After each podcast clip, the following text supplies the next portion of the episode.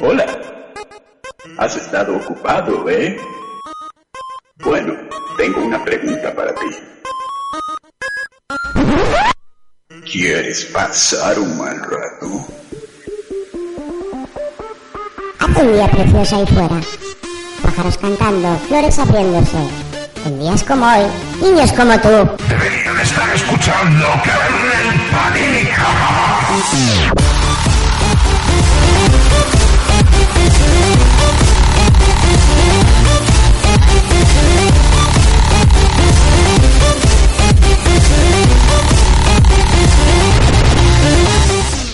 この番組はご覧のスポンサーの提供でお送りしました。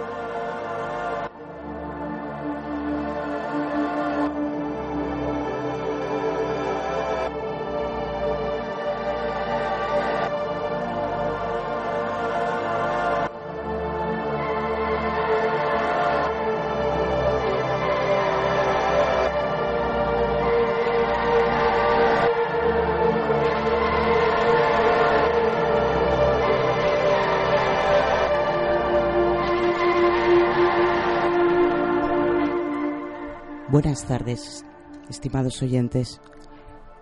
Hoy desde Kernel Panic queremos plantearos una serie de interrogantes. ¿Somos lo que mostramos? ¿Somos lo que aparentamos ser en nuestros perfiles sociales? ¿Somos realmente... Oye, esto no es la cuarta vez ya que lo repito, oye. Sí, es la cuarta vez. Pero eres una inteligencia artificial. Estás dentro de un huevo. Pero que... O sea, ¿cómo que, que, que estoy... ¿Que soy qué? Tienes que leerlo. ¿Que tengo que leer eso? Claro.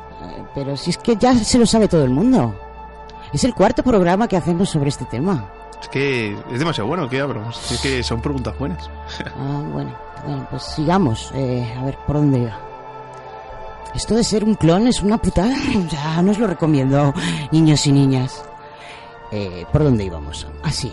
el reflejo que nos observa por unos instantes durante decenas de veces un mismo día, justo antes de que pulsemos el botón de desbloquear de nuestro smartphone o tableta. Ese reflejo que se burla de nuestra realidad, antes de que lo cubramos con esa máscara de apariencia que todos nos ponemos al navegar en el mundo virtual. Eso es el espejo negro, Black Mirror.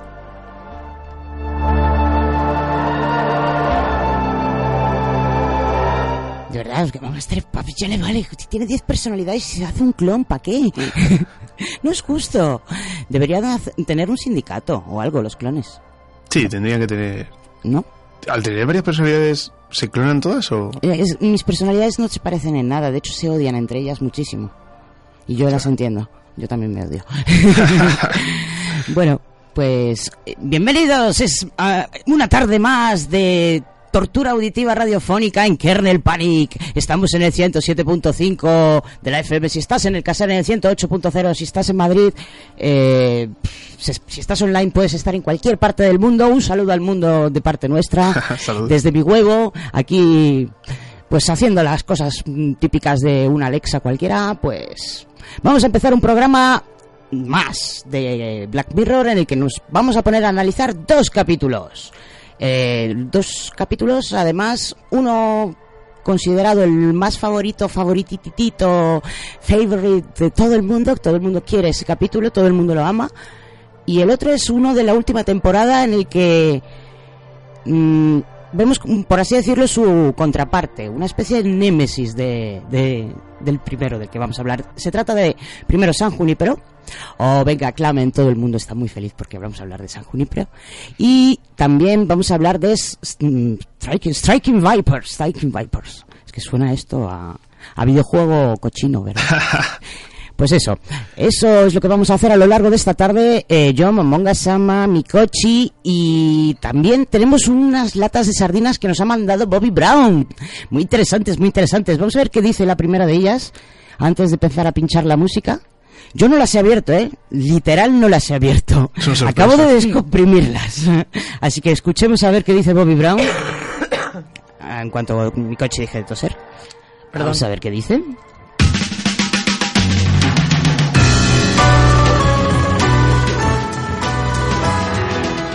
Muy buenas tardes a todos, psicópatas de las ondas. Soy Bobby Brown y estaré esta tarde aquí en Kernel Panic compartiendo con todos vosotros opinión sobre el episodio de San Junípero de la serie Black Mirror de Netflix.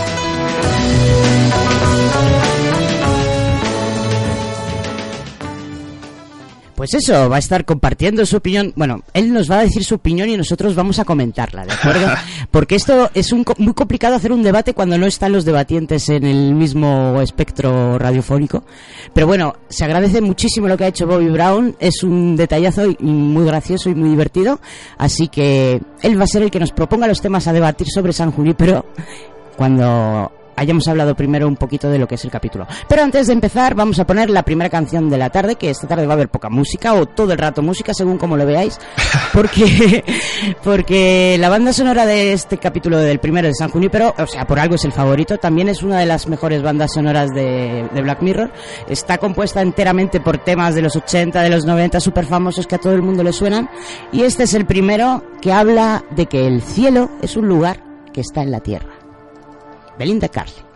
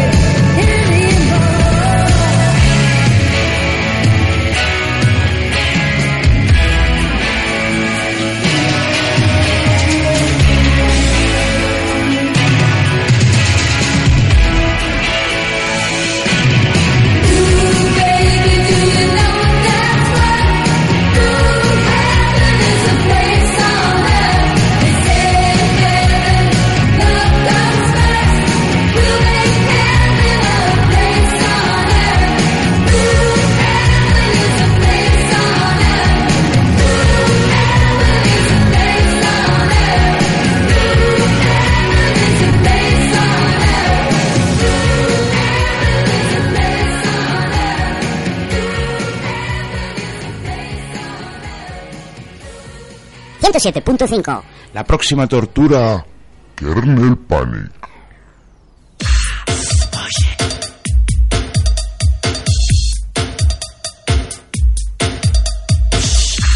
Y volvemos ya para hablar un poquito de lo que es este primer capítulo del que hablamos hoy, valga la redundan- redundancia, que es San Junipero. Eh, un pequeño apunte antes que nada sobre la música, que hemos dicho que es muy interesante. Eh, nos ha comentado Bobby Brown que, bueno, de hecho nos ha pasado una lista extended, o sea, extendida de todas las canciones que pasan, aunque sea momentáneamente por unos segundos por, por nuestros oídos en cualquier fotograma de, del capítulo. Y al parecer todo tiene como una especie de plan retorcido por debajo, o sea, cada tema tiene un significado, va relacionado con algo que se está explicando durante la serie y todo está súper bien enlazado. Lo malo es que Bobby Brown ha hecho una investigación muy sesuda sobre todo este tema, pero no nos la ha pasado. Así que le vamos a exigir que nos dé ese, do- ese paper para que lo podamos publicar en las em, redes pertinentes, porque es muy, muy interesante. o sea, todo lo que es la. El. ¿Cómo sería? El multiverso musical de San Junípero. El universo musical. ahí. multiverso, multiverso. Multiverso. Bueno, pues nada, eh, vamos a con la ficha técnica, que es con lo que se suele empezar en estos casos. Nada, a ver. Esto es un capítulo del año 2016. eh, eh, dura 61 minutos, es de Reino Unido, o sea, esto creo que todavía correspondía a esta época en la que Black Mirror era del Channel 4. No sé si me equivoco o, me- o me- no me equivoco. No, esa fue la primera temporada con Netflix. Sí, fue la primera temporada, creo, con Netflix. Mm. Que todo el mundo estaba acojonado, por cierto, de ¡Oh, van a americanizar Black Mirror! ¡Oh, qué horror! Bueno, no lo han americanizado mucho. No, la verdad es que es bastante Sí, suyo. Hmm. Con sus más y sus menos. Bueno, pues el- la dirección corre a cargo de Owen Harris, el guion es del, del creador de la serie, de Charlie Brooker. Eh, la fotografía es de Gustav Danielson y en el reparto tenemos a Mackenzie Davis, Gugu Mberga Rao, no sé si lo estoy diciendo bien, Gavin Stenhouse, Adele Armas, Paul Blackwell, Late Daniels, Paul Kitson, Jeff Mash, Raymond Mc, McAnally, no, McAnally, lo juro, lo pone aquí, este señor se llama McAnally. McAnally. Sí. Vale. Por Dios, con doble L además. Eh, y Nick Donald. Mm, efectivamente, la productora es Netflix y House of Tomorrow, que debe ser, eh, pues eso, la, de, la del creador de la serie, de Charlie Brooker. Y bueno, bueno, bueno, ¿qué más cosas? Géneros, ciencia ficción, drama, años 80, Entre otros. entre otros, internet, informática y homosexualidad. Ah, una cosa que no hemos dicho, este, este episodio es pro LGTBI, por cierto. Hemos elegido dos capítulos de Black Mirror en los que aparecen relaciones homosexuales y en gran parte es una de las razones por las que hemos decidido poner juntos estos dos capítulos, que tienen algunas cosas en común, pero son más bien némesis el uno y el otro. Sí. Bueno, eh, en este caso, en el de San Junipero está protagonizado por dos chicas, son dos lesbianas. Aunque una es bisexual, la otra es lesbiana. Sí. Aunque la primera también tenía familia. Bueno, eh, no, no adelantemos Sí, acontecimientos. sí, poco- Y eh, poco más puedo decir. Así en plan técnico. Ah, bueno, ganó premios, además del amor del público. El 2017 ga- eh, ganó el premio Emmy a la mejor película para televisión y guion especial, eh, especial de miniserie de televisión. En 2016 ganó el premio BAFTA al mejor maquillaje y peluquería. Bueno, eso del mejor maquillaje y peluquería, digamos que todas las mamis de los 80 se vestían así, ¿eh? Sí. Tendría que darle su premio a todas. No sé, es como... Hombre, sí, están bien maquilladas. Eh, Está bien, o sea, te meten bien dentro, eso está Deberían claro, ¿eh? darle ese mismo premio a los vídeos de Muse, que además están exactamente igual en esa misma época del último disco.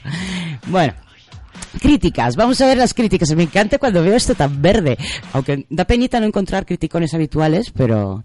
A ver, aquí esto está muy verde, muy verde. Tiene un... Vamos...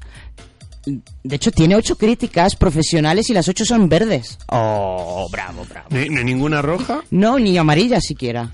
Jolín, por lo menos por ver a alguien intentando hacer algo. Alguien intentándolo, ¿no? Sí, claro.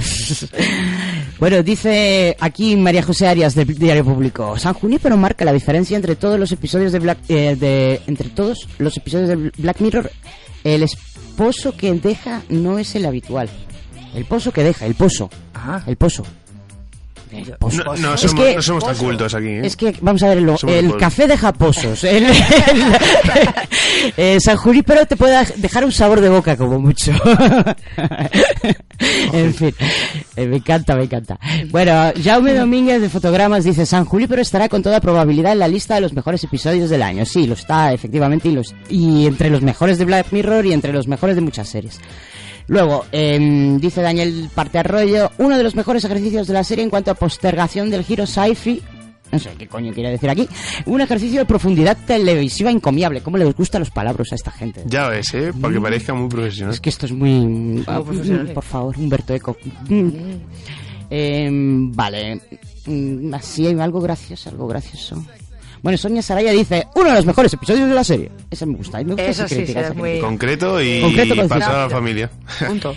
Y Digital Spy, que no se sabe quién firma esto, dice precioso y contundentemente conmovedor, casi asombrosamente humano. Mm, Casi. ¿Por qué casi? ¿Por qué casi eso? ¿Son humanos? Bueno, Claro. ¿son humanos? Sí, son humanos. Sí. Es muy humana esta historia, efectivamente. Además, eh, te pega el bofetón en determinado momento cuando te pega el giro y, y realmente descubres que no estás en los 80. y, y te das cuenta de, de lo cerca que estamos, una vez más, de, de.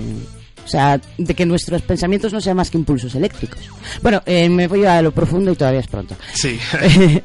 pues esa es la ficha técnica, alguna cosa que se os ocurre que queráis preguntar o algo así. Mm, No sé. Mm, ¿Perdón?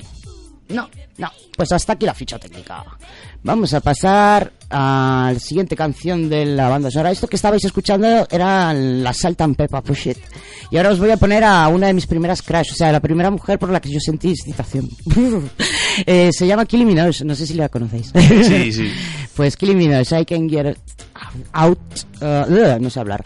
I can't get you out of my mind. Si es que no puedo sacármela de la mente Ay, ni de la lengua. Ay, Kili, Kili. Sobre todo cuando se raspó la cabeza, cómo estaba la muchacha.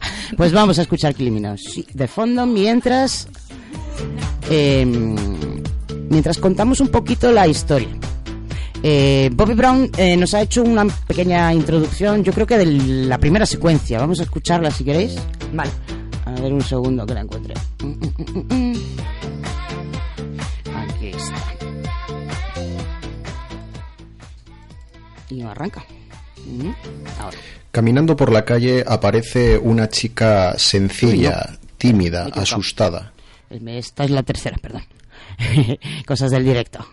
Primera escena del episodio, Ahora se sí. ve una villa o una ciudad que podría ser perfectamente California.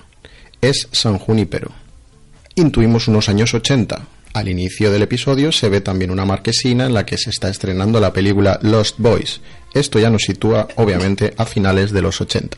Aparece un bar que se llama Tuckers y un coche descapotable con una gente joven dentro que está escuchando la radio. En esa radio está sonando la canción Heaven is a Place on Earth de Berlinda Carlisle. Hay un detalle que no creo que nos hayamos fijado, a no ser que hayamos visto el episodio varias veces. Y es que el locutor de ese programa de radio que está sonando en ese coche descapotable hace un comentario que dice: Este es uno de los éxitos desde 1987 hasta la actualidad. Hmm. Por lo tanto, está dejando claro que la actualidad no es 1987. Primera pista. Muy buenas. Eso que nos acaba de descubrir Bobby Brown es un truco literario eh, que se disfruta muchísimo. O sea, es un, es un truco literario tal cual. Es dejar una pequeña pista escondida en algo que solamente podrías interpretar como de la manera de la que lo quiere el autor una vez que has terminado el libro o la historia o el capítulo o la película. Sí, lo vuelves a rever. Porque yo que sé, por ejemplo, yo lo escuché, pero yo que sé, me imaginé. Bueno, estábamos en el 88, 89, ¿no? A lo mejor algo así. O lo escuchas con media oreja y tampoco estás muy atento. Sí. Como yo. Yo no. Es como lo, lo que lo típico que escuchas, como estamos acostumbrados a escucharlo en la radio, ¿no? De que el de 1080 hasta ahora, ¿sabes? Y Mm. Sí, aparte que la normal. radio es como una especie de ruido de fondo, muchas veces Sí. no le hacemos caso. Pero eh, hay muchas maneras sutiles de colarte la que tienen los autores y eh, es, es muy graciosa esta. O sea, mm, cualquier pequeña referencia, ya sea una, una respuesta de un personaje a otro, puede darnos a entender algo que pueda ocurrir en el futuro, un sueño, un cualquier cosa. Bueno, pues em, lo que nos está sugiriendo aquí Bobby Brown es que no estamos en el año 80 y qué, 87 era. 87. Sí. 87, no El estamos en el año 87. 87. Pero todo, por lo, por- mm, parece, parece que lo parecen. Bueno, pues en este ambiente, en este bar, este bar que recuerda mucho, a mí me recuerda mucho a determinados videojuegos, que en plan Bayonetta y, y Devil May Cry. Sí. Por el tema del neón ahí y tal. Bueno, pues entras dentro y descubres, bueno, eh, tú eres, por así decirlo, eh, el fantasma de, de una de las de las protagonistas. Vas detrás siguiendo como a una de las a una de las personajes principales que entra en un bar y observa el ambiente, que el ambiente mola un montón. Oh, como mola ese ambiente Muy ochentero. Muy ochentero, hay unas recreativas al fondo que me encantan. De los que entras y fiesta, perdona, yo tengo aquí mi fiesta montada. Claro, claro, claro. Cuando te aburres de hablar con la gente, te vas a hablar con. a matar, mm, yo qué sé, monos. Eh, también, yo qué sé, típicas luces de discoteca, música pachanguera y. eh, ¿Qué es lo que ocurre a partir de ahí? Venga, chicos, os voy a Ah, hablar yo todo el rato. Perdón. Estoy dando paso. Sí, pues eh, vemos a bueno vemos a la chica protagonista, ¿no? Que más o menos está, bueno, parece como que está bastante confundida, ¿no? En plan mira todo con Está un poco perdida la Sí, un poco como que no sabe dónde están y como pues eso, que no conoce nada. tal. También tienen cara de, ni- de niño en un parque de atracciones, de ala. Sí, sí, sí.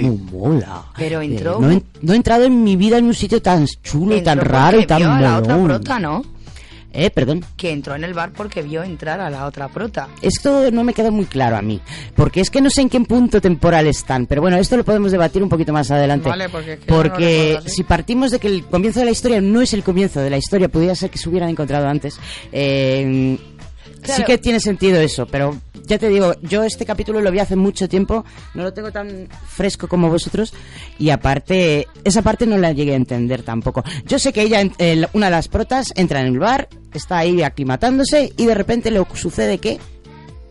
Que se siente la otra prota a su lado.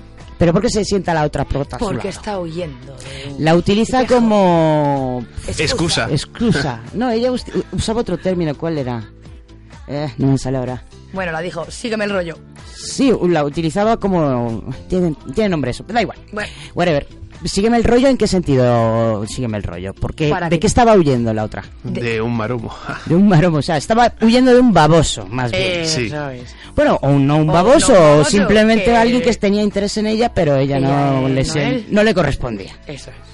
Un baboso. Bueno, un baboso es una persona pesada que insiste mucho. Eh, mm, no, sa- no sabemos, este sí que existía bastante. ¿eh? Hombre, digamos que lleva años persiguiéndola. Sí. es verdad, cierto es. No Está enamoradísimo el Sí. pobre. Bueno, pues el baboso de Marras, eh, ¿qué le dice la, la otra coprotagonista? Que me voy a buscar el nombre porque esto de la una y la otra no queda bien. La rubia y la morena. Eh, sí. No me acuerdo de los nombres. Pues usa la brillante idea de... Es que tengo que hablar con mi amiga, que hace mucho tiempo que no la veo y se muere. sí, sí, mi, mi amiga le quedan tres meses de vida, o seis o algo así. Lo cual, bueno... y- la otra le siguió el rollo. La otra dijo, no, no, "Seis me quedan- me quedan menos". cinco. Y entonces el chico desaparece. Sí, dice, El chico "Venga, va". dice, venga, Venga, vale, vale, vale. Os dejo un Lo siento ratito". por ti, chica. Yo no sé si ese argumento en San Junípero tiene mucho sentido. ¿eh? ¿Os dais cuenta de que, de que ese chico era tonto? Porque estás en San Junípero. Bueno, nosotros ya sabemos que es San Junípero. Claro. Pero eso de que se está muriendo, pero sí, aquí, aquí el que más sé que ve estos están muertos. Ya, no sé, de- depende, ¿no? A lo mejor por el hecho de que no tendrías por qué estar ahí. Bueno, ya lo hablaremos esto Sí. luego en el debate. Cuando expliquemos. Venga, vamos a continuar rapidito con esto. Sí, Vale. pues Mm. bueno, después de quitarse al baboso, pues como que dicen, oye, gracias por ayudarme. Che, tómate un whiskazo, un, Sí, sí. chup- un chupito, un cubatón, un- no sé lo que le pide, le pide un pedazo de peloto o algo así. Sí, al- eh, el típico ron con Coca-Cola. y ella, no, no, yo una Coca-Cola. Que luego también, esto se da para debate porque es un poco sin sentido para luego, ¿no? En plan, este como pensamiento de, no, yo bebo Coca-Cola, nada de alcohol, soy... Hombre, esta chica es, eh, tiene pinta de que es la primera vez que entra en un sitio como ese, de que hace una chica como tú en un sitio como este. Sí. Y por supuesto. no Una le- santurrona, beber cero. Bueno, chicos. santurrona, es más que santurrona virgen. Sí. Yo la veo virgen, virgen, virgen a explotar. y yo creo que es- ese es el principal atractivo que tenían para la otra. Que te- tengo que buscarle el nombre. A ver, a ver, a ver, esto. por- Y bueno, pues digamos que después de hablar y de estar ahí de buen rollo un ratillo, pues... Vale, son Yorkie y Kelly. Yorkie. ¿Y quién es quiero. Kelly y quién es Chorky? Vale, eh, te digo que necesito. Yorkie es la chica rubia, la inocentilla. Y la otra, la morenilla, la que viene La- aquí a pasárselo La que el rompe madres y tiene a todo al tío este años persiguiéndola es York, es Kelly, ¿no? Kelly. Kelly. Es la Vale. Kelly. La Kelly Kelly, ay la Kelly. Ah, Bueno, pues eso. Que son dos chicas que no se parecen en nada, ¿verdad? Pero en nada, en nada. Son como completamente Sí, la cara El sol opuesta y de la una luna. moneda. ¿Eh? Perdón. el sol y la luna. El sol y la luna. La cara y el culo. Tal cual.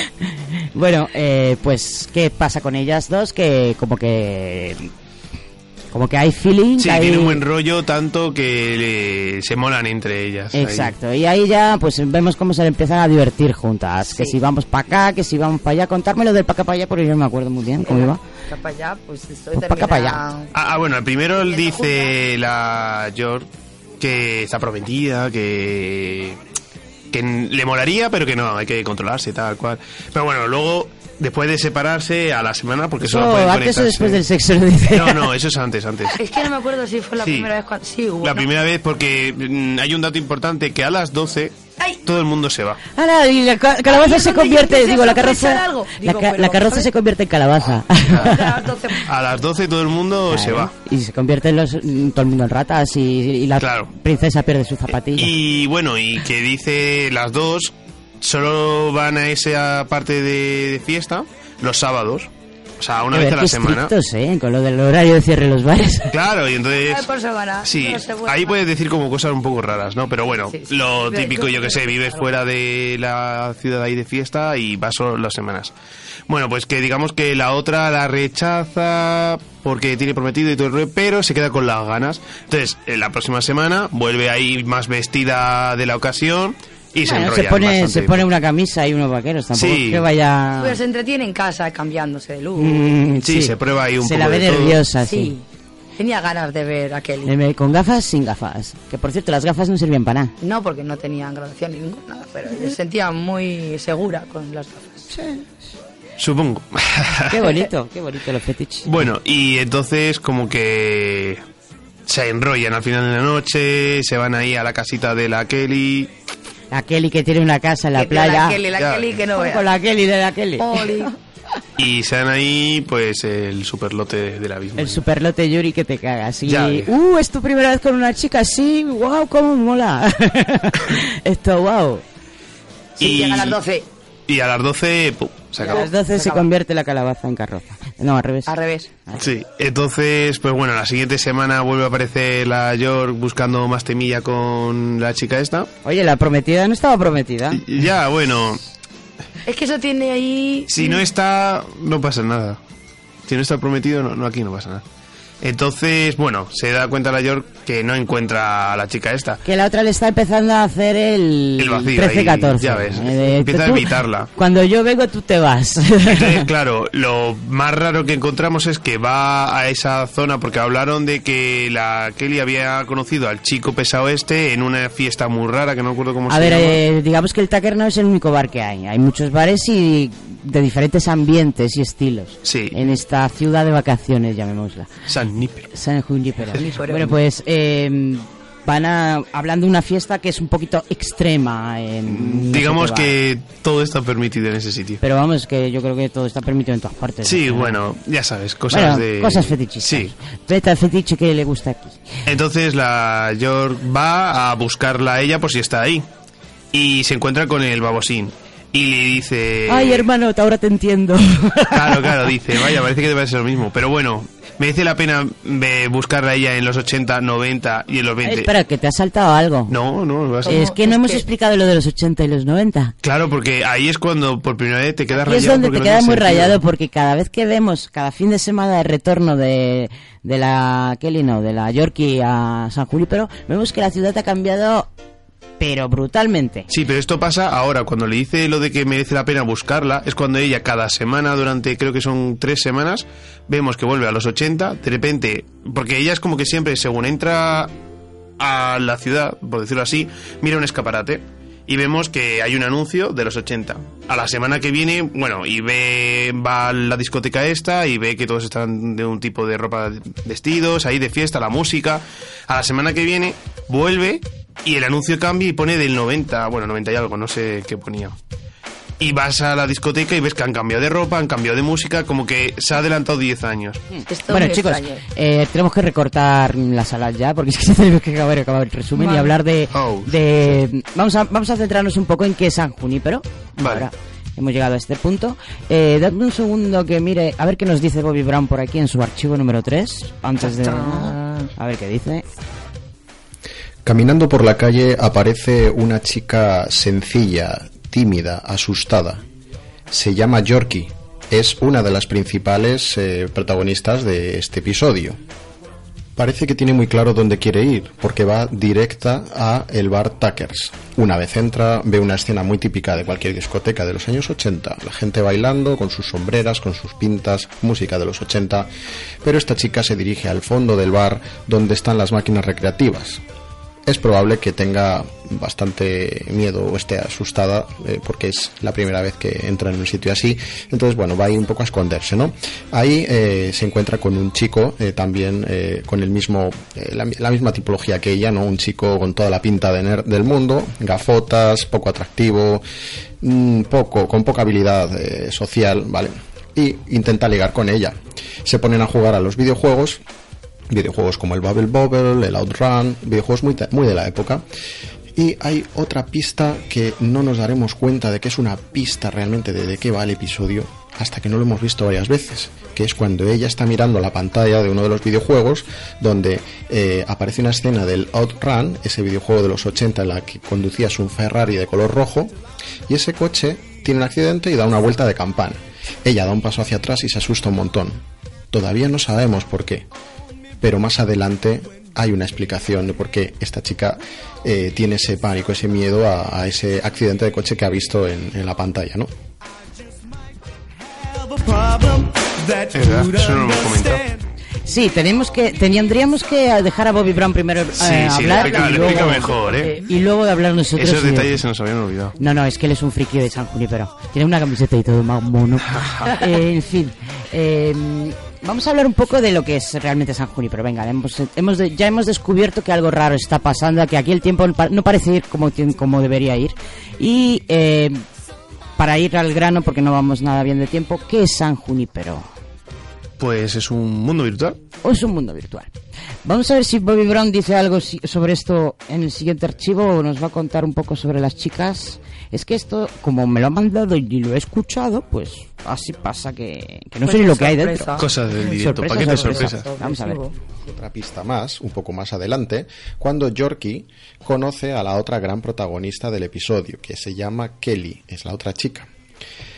Cuando Sabe hasta se los nombres. conocen y están Ya hablando, Kelly le pregunta a Yorkie que por qué lleva gafas, que si las necesita de verdad.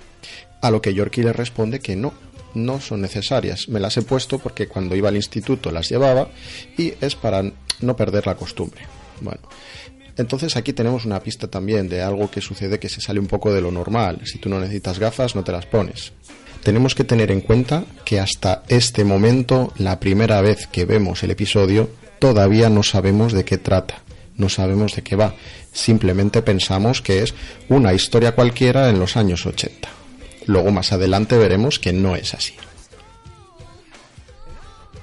Es cierto, o sea, esto mm, eh, he intentado hacer un poquito de memoria y acordarme de qué es lo que sentí la primera vez que vi este episodio y efectivamente pues te tiene la inopia hasta más o menos el minuto 20, 25. En plan de... Esto es Black Mirror. Sí, Qué raro, ¿no? Como muy normal, o sea... No, sí, como muy anticuado, sí, sí. o sea, es Y todo lo contrario a lo que sería Lo Black de las Mirror. gafas te lo comentan y tú en plan... Pues, Bueno, no hay sé, mucha- usará gafas de post, yo qué sé. Yo tampoco qué sé, hay veo que- nada importante, ¿sabes? Es que hay gente que tiene fetiche con las gafas, oye. Sí, yo Em, Los megane, megane em, obsesos. ¿Me gané obsesos? Megane obsesos. Em, Sí, pero me refiero que hasta aquí nosotros lo vemos como... Pues vale, ¿no? no, no Lo que no entiendo es lo de entrenarlas. O sea, que si si dejas de ponértelas te desacostumbras. Es un poco... Excusa. Ya. Bueno, gafas, da igual. Vale. Em, bueno, vamos a ver qué pone en el siguiente. A ver si dice algo sobre lo que es el mundo. Antes de que empecemos. Podríamos estar analizando este tipo de detalles toda la tarde. Es un episodio lleno de ellos. Una vez has visto el episodio dos veces, tres veces, muchas veces, todavía sigues descubriendo pequeños guiños eh, que son fantásticos. Realmente son los que marcan la diferencia y hacen que un episodio sea genial, más que bueno. Más adelante, mm, además del Tuckers, que es el bar donde sucede eh, la mayor parte del episodio, eh, aparece un segundo bar llamado el Quagmire y me gustaría debatir con vosotros a ver qué opináis, ¿vale? Porque esto es como yo lo veo, ¿no? Es algo así como el Tuckers es el bar donde suceden las cosas más agradables, más bonitas, donde se conocen las chicas, eh, eh, las dos protagonistas me refiero. eh, la música es más agradable, la gente es gente más normal, más agradable, más típica de la época. Pero luego está el Quagmire, donde eh, la música parece más, eh, más fuerte, más intensa, más rock industrial, metal. La gente parece gente mm, más desesperada o gente muy bien que no sabe que no sabe muy bien qué es lo que quiere, que están como perdidas, ¿vale? Gen- como almas errantes, ¿no? Esa es un poco la sensación que me dio. Por otro lado, un detallito. Cuando aparece la primera vez el Quagmire, que sale Yorkie caminando hacia ello, hay un detalle, y es que aparecen unos motoristas saliendo eh, del Quagmire eh, en el camino y son, son unos moteros que pueden recordarnos a los Hell Angels, ¿no? A los ángeles del infierno. Ahí tenemos un guiño de que podría ser algo así como el infierno, ¿no? El Quagmire el infierno, No sé, el. Tuckers el cielo. Decidme qué, qué opináis vosotros, porque esto es algo que lo he debatido bastante con, con compañeros y bueno, hay algunos que me dicen que podría ser, otros que no les parece tanto así, etcétera, etcétera. Bueno, es un, un interesante debate que nos plantea aquí Bobby, Bobby Brown y es el que conlleva el que toda la interpretación de esa Junipero pues, se puede hacer desde un punto de vista religioso, pero ya no solamente los dos bares. Casi mm, todo el episodio podría explicarse como una especie de implementación de lo que es la religión. Implementación técnica de lo que podría ser el cielo, el infierno, la vida más allá de la muerte. Pero bueno, eh, centrándonos en estos dos bares, yo no, no, no los percibí de esa manera, personalmente. A ver, eh, quizás sea porque yo he parado en muchos bares del estilo este del segundo y me conozco el ambiente en ellos. Es un ambiente de... No hay futuro, no hay esperanza, no hay tal. Es el típico ambiente punky Sí, de... de pasado. Hoy vamos a vivirlo y mañana ya veremos. Claro, claro, y, y, mm, nos suda todos los, mm, las narices Eh, eh, todo y somos muy duros y muy pasotas y muy cínicos todos. Es que he parado toda mi vida en sitios así, no los, no los mm, considero como algo malo, es simplemente un ambiente Sí, diferente. es un sitio donde vas a, buscar cambio- lo que tú quieres buscar. Sí, bueno, es un sitio donde vas cuando te has aburrido de todos los demás sitios. Sí. Eh, en cuanto al Tuckers en sí, tampoco me parece tan bonito ni tan tan hermoso ni tan maravilloso. O sea, es un sitio agradable que vale para todo el mundo. O sea, ahí todo el mundo cabe. Es un sitio muy inclusivo, muy millennial, incluso podría decirse.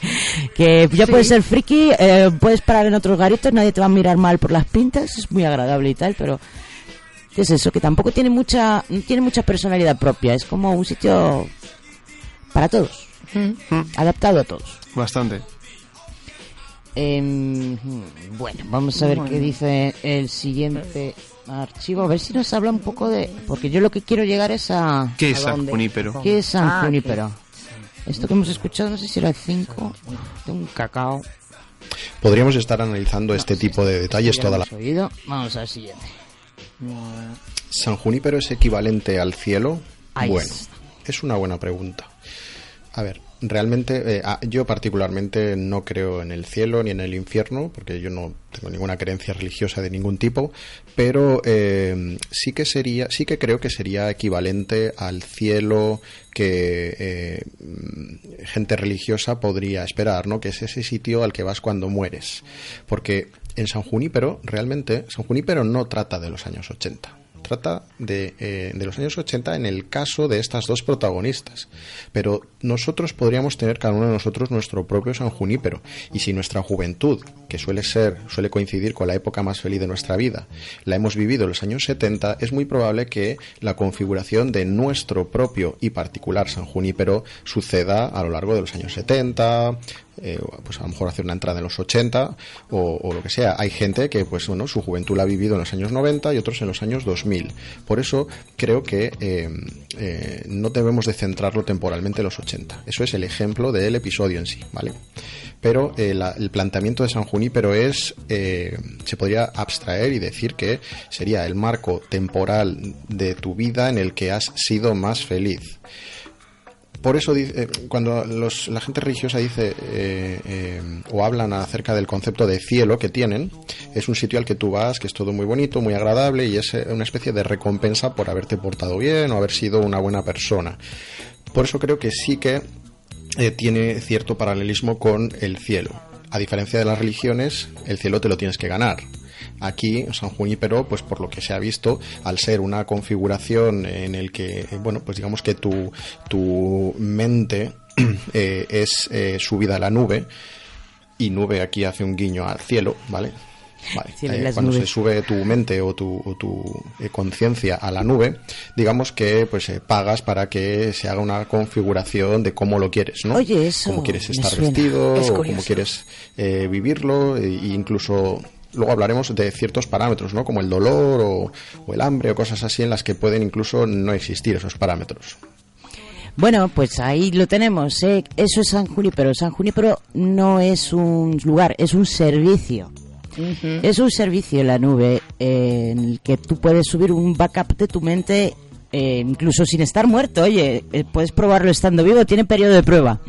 Eh, tiene muchísimos parámetros a configurar y tiene algunas algunos flows desde mi punto de vista porque vamos a ver, vale, aquí si esto es configu- configurable ah, desde el punto de vista individual, porque coño todos están en la misma puta ciudad todo siempre. o sea, yo querría ver más mundo. Yo es que eso es lo que dudo. Más que un, a lo Digamos que es- todavía es, Es una, Una beta, una beta, sí. Porque eso creo que lo que dice, ¿no? En plan. porque hay algunos que están, hay algunos que están ahí un poco, se sienten un poco encerrados. Eh, por lo menos a mí me da esa impresión, sobre todo de Kelly, como que está, sí, este sitio es muy bonito, pero es que es Pero busco algo más. No, que no, No que, que es limitado, encajar. que tiene un... Sí. Se termina ahí y ya no hay más, o es completamente irreal, es completamente... Sí, que ella lo que quiere es, en plan, estar ahí para divertirse y luego ella no quiere estar en un sitio encerrado al fin y al cabo, sino quiere liberarse. Hmm. Bueno, eso dependerá de la capacidad de los discos duros del futuro y de los mundos abiertos que creen y las No sé, yo, que yo tengan. lo veo como un cielo artificial, en plan, como no sabemos si existe el cielo, Vamos a creamos el nuestro. Hay mucha, hay mucha, eh, mucha importancia lo que ha dicho Bobby Brown de no, eh, no es que sea el cielo, es que eh, la gente que cree en el cielo lo ha programado. Claro. O sea, eh, se supone que eh, podría ser una interpretación de lo que sería la religión, porque ¿qué hacen las religiones? Buscan una interpretación a lo que es la vida después de la muerte. Ya. Hay una explicación de por qué estamos aquí. Y digamos que eh, han decidido saltarse esa incógnita a alguien y... eh, y crear realmente esa, esa configuración. Y Mamón Gasama se tiene que ir a San Junípero. Sí, ratito, voy, voy- a ir a ver. Vas a ir a probar ahí. Vo- Voy a probarlo, si no vuelvo enseguida. bueno, Pero pues vuelve. nada, muchas gracias Mamongasama por Sí, haber hecho acto de presencia. Ha sido y... por no quedarme mucho. Jo, te has quedado en lo mejor. Ya en los debates, pero bueno. Pues bueno, eh, muchas gracias de nuevo por estar aquí. Y vamos a continuar mi cochillo un ratillo más. No puedo ponerte música porque Nah, es no que todavía nada. no toca. Seguir aquí debatiendo y yo lo dejo ahí en Vale, la vale. salsa. Venga. gracias. A ver, ¿de qué estábamos hablando, mi cochito y yo? Eh, Del cielo. Del cielo del infierno. Ujú. ¿Tú qué opinas de todo este asunto? A ver. A ver, pues yo no soy religiosa. Ya, pero bueno, eh, Entonces, ¿tú, ¿tú cómo sí, verías? comparto la visión de, de Bobby de, del episodio. Lo único que creo que nos ha faltado el explicar realmente en la edad que tienen las protagonistas. Ay, porque bueno, si no es eso- muy difícil entender todo esto. Ya, ¿o no? bueno, pero eso es, eso es el, El- giro de guion final, de- ¿vale? No, no Vale. te lo van a ¿Y explicar. cuánto tiempo tenemos para...? Eh, tenemos muy poquito tiempo Por y eso. no sé si deberíamos spoilearlo, la verdad. Yo creo que no. Yo creo que deberíamos Pero dejarlo. dejar ahí un poco de explicación. Pero vamos a ver, digamos que A ver. eh, estas dos ¿Cómo chicas. hacemos esto? Eh, bueno, vamos a poner el siguiente archivo de Bobby Brown. Vale. Mientras tanto, pienso yo cómo vamos a hacer eh, Vale. lo del no spoiler. Eso. Eh, creo que toca el 7. Siete. Sobre la culpa y la penitencia en San Junípero, bueno, eh, yo no, no, no creo que tenga nada que ver con culpas o penitencias. Sí que es verdad que, como ya hemos comentado antes, hay dos, dos escenarios principales que son el Tuckers y el Quagmire. El Tuckers, digamos que es donde vas a ligar, a tontear, a bailar, a jugar a las máquinas recreativas o a pasártelo bien. Y el Quagmire me dio la sensación de que va la gente que está un poquito desesperada, gente que no sabe eh, muy bien dónde, dónde ir o gente que está eternamente pensativa, ¿no? Gente que está como eh, redimiendo un poco sus, sus culpas y tal. Bueno, sí, podría ser una especie de mini penitencia, pero tampoco es restrictivo porque vemos que hay gente como Kelly o como Yorkie o como un chico llamado Wes que está todo el rato intentando perseguir a Kelly para ligar con ella, que eh, van del Quagmire al Tuckers, del, del Tuckers al Quagmire y bueno, pues digamos que puedes ir a un sitio a otro. Pero al final terminas estando donde más a gusto te encuentras o donde más consideras que es tu lugar, tu sitio. No creo que tenga nada que ver con culpas o con penitencias. Vaya, vaya. Eh, lo que pasa es que el ambiente un poquito sadomasoquista de ese otro bar eh, te hace pensar en eso, en penitencias. Igual es por eso eh, que hay gente que tiene ese tipo de visión cuando, cuando tratan de asociarlo. Efectivamente, es una de las cosas que antes se me olvidó remarcar. A ver, es un poco absurdo que eso sea el cielo y el el otro el infierno si todo el mundo puede ir de un sitio a otro pero sí podría tratarse de dos estados de ánimo. Digamos que uno tiene días mejores y días peores. Días en los que le apetece más quemarlo todo y días en los que le apetece más eh, hablar con y socializar con la gente. Digamos que para los días felices estaría el Tuckers y para los días de no te acerques, no me toques, sería el otro bar que no me acuerdo del nombre. Quagmire. Quagmire. Pues eso, el Quagmire. Que Los Ángeles del Infierno a mí me recordaron a los Village People. Es que yo, yo tengo la mente muy sucia. En fin, eh, sobre el tema de la culpa y la penitencia, sí tiene algo que ver. ¿Por qué? Porque sí que hay culpa y penitencia dentro de lo que es el... De hecho, mira, así vamos a enlazarlo con lo que que querías tú, mi coche. Vale. Sí que hay culpa y penitencia en ambas chicas. Ambas chicas se sienten culpables por algo, si sienten como tienen como un arrepentimiento, ya sea por no haber hecho algo o por haberlo hecho o por haber tomado una decisión o por no haberla llegado a tomar. Eh, bueno, esto es un poco complicado hacerlo sin spoiler. Sí, es Eh, que sí. Y lo digamos que mm, para empezar no mm, no es una culpa que parezca que pueda llevar una chica de su edad. O sea, no has vivido lo suficiente como para que tengas que cargar con tamaña, tamaño peso. Pues sí. Y ambas cargan con un peso diferente, pero con un gran peso. Mm. Y lo vamos aprendiendo poquito a poco, hasta que al final hay un giro completo de guion donde vemos lo que es el mundo fuera de San Junipero, La realidad. la realidad, y descubrimos quiénes son ellas. Pero no vamos a contaros eso, para, para el que no, no lo haya visto, para que lo pueda disfrutar, porque es maravilloso. El final es realmente maravilloso. Bueno, eh, descubriremos quién es el prometido también, que, que es de todo menos lo que os esperabais, que es buenísimo lo del prometido, me encanta. Sí, a mí también me gusta.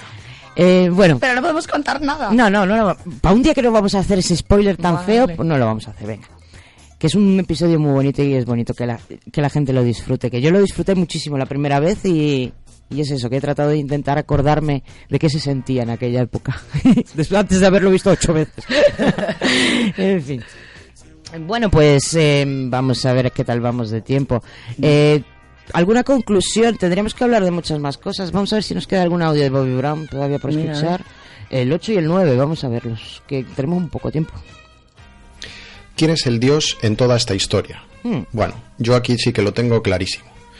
Igual que eh, hoy en día los dioses de los datos son empresas malignas como pueden ser Google o Amazon, eh, pues eh, en este caso, y creo que no aparece por ningún lado el nombre de la empresa, sería aquella empresa que gestiona ese centro de datos, ese CPD, donde están todas las máquinas con lucecitas que se pueden ver al final del episodio, que es donde se supone que está corriendo toda la información de la conciencia, la mente de todas esas personas que o bien han sido subidas a San Junípero de forma permanente porque ya han muerto, o aquellas que están, como Yorkie al principio del episodio, haciendo como una especie de test, de testing, ¿no? Está probando San Junípero, de modo que es eh, por Una visita una prueba guiada. gratuita y si luego te gusta, pues pagas y cuando mueras, pues tu conciencia subida a la nube y demás.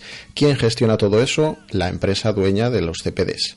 Re- os recuerdo a todos que cuando se habla del cloud o del CPD en la vida real, ya no en el episodio de San Junio, pero si en la vida real, el cloud no existe. El cloud son todas nuestras computadoras.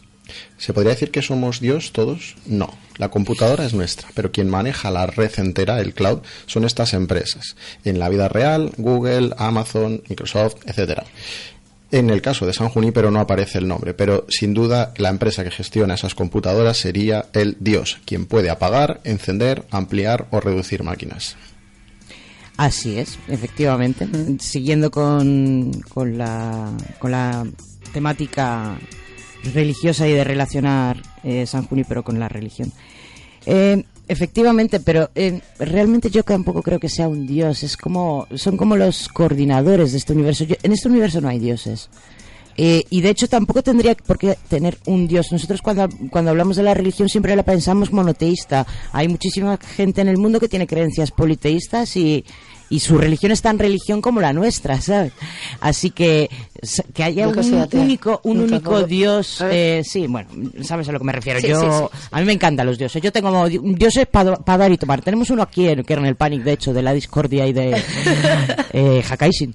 Eh, bueno, pues eh, el tema de el tema de los dioses, que haya un único dios es efectivamente si la, empre- es la empresa propietaria de los servidores es yo qué sé una filial de alguna de las empresas de Donald Trump puede ser puede ser pero ¿Qué sería Dios? ¿Donald Trump? no, pero No. que alguien, alguien que tenga, el, si el propietario tiene esas creencias y lo haya diseñado de esa manera, pero vamos que yo creo que los dioses sobran en este cielo. No, no va- esto no va de un dios em, visto como es en las religiones monoteístas, esto va de las religiones en general. Y las religiones, eso sí que coinciden todas, ya sean politeístas o monoteístas, es que tratan de explicar qué hay después. Y esta aplicación da una respuesta a lo que hay después. No es que te lo explique, es que te lo, te lo hace a, a medida. Sí. Así que, eh, Dios, no, Bueno, no aquí sé, dioses yo- me sobran. Sí, yo lo veía más como una forma de permane- permanecer eternamente. Sí. ¿Sabes? No morir. Sí, es que no mueres porque tu personalidad, lo importante de Tu ti no muere, tu conciencia no muere. Se queda. Se queda en ahí bits. en bits y en barrets. Sí, eh, y ese es nuestro eterno debate de qué es lo que nos hace humanos. Si meten nuestra conciencia en un disco duro, ¿seguimos siendo humanos? Pues no. Volvemos a la pregunta. Yo Eh, creo que no. ¿No? No seríamos humanos. Bueno, chicos, eh, vamos a volver a esta pregunta Vale. después de un poquito de Ay. Plus Radio.